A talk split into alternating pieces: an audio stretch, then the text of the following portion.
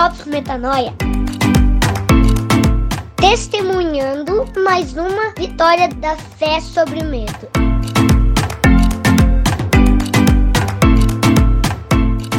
Oi, oi, eu sou a Mari Moraes e esse é o Drops Metanoia. O que é o Drops Metanoia? É um episódio pequenininho onde nós aqui do Metanoia repartimos algum conhecimento muito prático, assim, a gente combate normalmente uma mentira que seja muito disseminada. Quando a gente vê assim que tem um pensamento muito clichê, muito frequente, mas que representa algo totalmente na contramão daquilo que o mestre, né, o que o mestre Jesus ensina, a gente vem aqui, faz uma denúncia, combate essa mentira e expande a mente junto com vocês de uma forma rápida e objetiva, como eu disse num podcast menorzinho. Então, bem-vinda, bem-vindo e que seja um tempo fértil para nós, certo?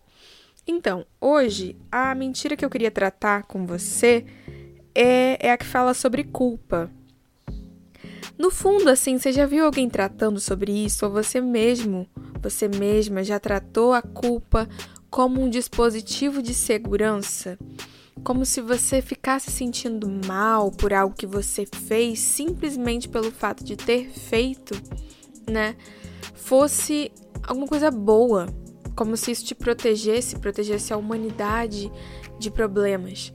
É, eu vejo muito isso na, na prática, por exemplo, do direito, quando as pessoas equivocadamente acreditam que você punir bastante, né, criminalmente alguma coisa, evita que isso aconteça. E, e já existem muitos estudos mostrando que o direito, o direito penal, por exemplo, punir algo, prender alguém por alguma coisa, não é em si uma, uma ferramenta eficaz para combater o mal na sociedade, porque lá você maltratando a pessoa e botando ela em situações piores do que ela estava e fazendo ela conviver com outras pessoas em situações igualmente piores é, do, que, do que estava antes, só multiplica exponencialmente o mal na sociedade. Então é uma, é uma crença muito frequente de que você faz as pessoas pagarem bastante, assim, sofrerem bastante para fazer elas é, terem uma conclusão boa sobre alguma coisa. E ainda nesse papo sobre culpa e sociedade, né, dando um exemplo aqui para eu chegar no, no rumo da prosa, que é o que eu quero falar com você sobre o campo espiritual, né? É, tem uma teoria que eu gosto muito, que é a teoria das janelas quebradas, que foi usada em várias cidades nos Estados Unidos. Ela surgiu na década de 80 e ficou mais conhecida na década de 90. E é uma teoria que mostrava que, por exemplo, se você tivesse um prédio abandonado, cheio de janelas quebradas, a tendência é que mais vândalos surgissem e quebrassem mais janelas. De modo que, se você tem um bairro mal cuidado, uma rua mal cuidada, a tendência é que as pessoas tratem com mais hostilidade aquele lugar e aumente o número de crimes. É por isso. Então, o combate né, à, à criminalidade viria de uma intervenção estética também na vizinhança, que quanto mais a gente construísse praças, quanto mais a gente pintasse as paredes, cuidasse dos imóveis, cuidasse da rua, menos crimes aconteceriam. E é claro que essa teoria ela não teve o poder de extinguir né, totalmente é, o crime na sociedade, né, porque é um problema muito mais complexo de, de séculos atrás, mas ela teve resultados muito positivos. E assim a gente pode perceber com a culpa na nossa vida, no nosso dia a dia. Como assim, Mari? O que eu quero dizer?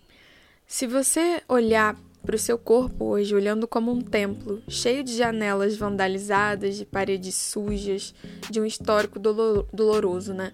Quanto mais você se vê dessa forma, como podre, como sujo, como quebrado, como quebrada, como quem errou tanto que não vale a pena e fica ressentido olhando para as suas janelas quebradas, a tendência é que você se permita quebrar mais, se sujar mais e ser pior cuidado cada vez mais, entende?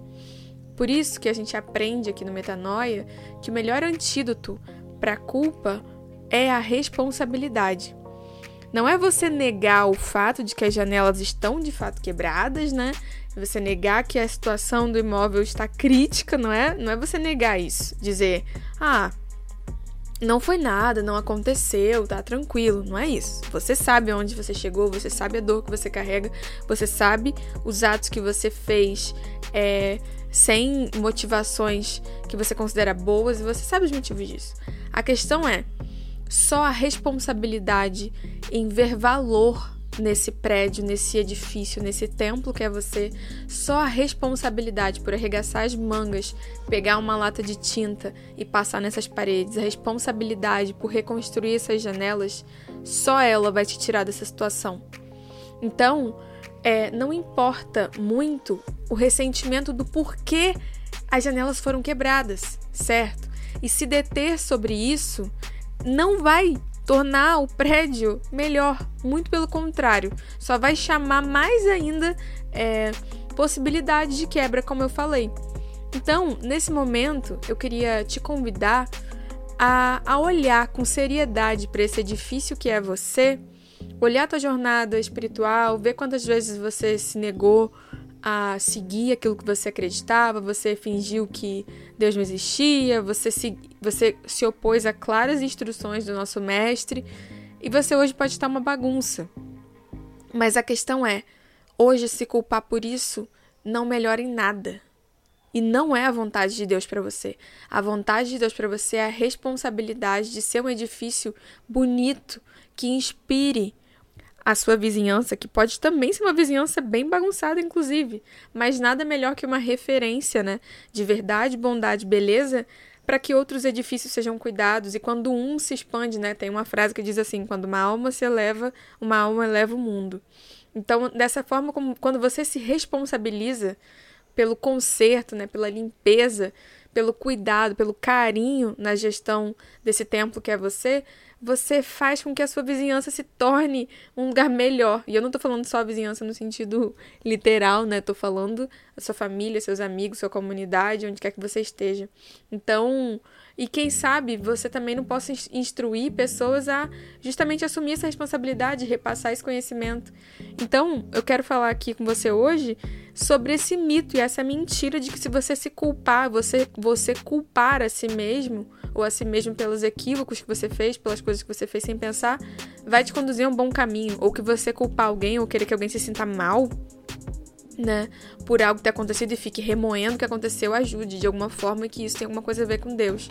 É muito triste, inclusive, que o cristianismo seja é, uma religião associada à invenção da culpa. Eu conheço várias pessoas que acreditam nisso e, na minha percepção, é uma tremenda mentira, porque não por não compreenderem a responsabilidade não compreendem é, o que Cristo quis dizer quando nos deu as possibilidades de fazer obras maiores do que, que ele realizou, quando ele pediu para a gente apacentar as ovelhas, quando ele nos instruiu a ir a pregar o Evangelho, que é a boa notícia de que somos amados incondicionalmente, quando ele nos encheu, né, através da, da revelação da identidade de filhos de Deus, de responsabilidades também, porque o filho ele tem responsabilidades com a herança do pai, ele não tem culpa, né, sobre o que ele fez, inconsciente de quem ele era. Mas ele tem responsabilidade em, ser, em, em semear da melhor forma possível os talentos né, que ele recebeu do Pai.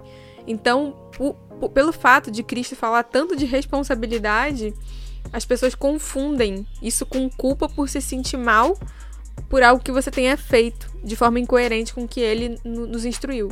Então, que hoje você tenha essa clareza que a culpa não constrói nada, mas que a responsabilidade liberta, a responsabilidade transforma pessoas, transforma famílias, inspira cidades e promove com certeza justiça, paz e alegria onde quer que ela seja vista. Então, que a partir de hoje você tenha essa, essa perspectiva, que você cuide das suas janelas, que você cuide desse templo. E eu não falo só de físico, eu falo de você se tornar um lugar de descanso, um lugar de encontro com Deus, que você cumpra a função do templo para aqueles que vão até você, que você esteja atento, atenta a essa verdade todos os dias da sua vida.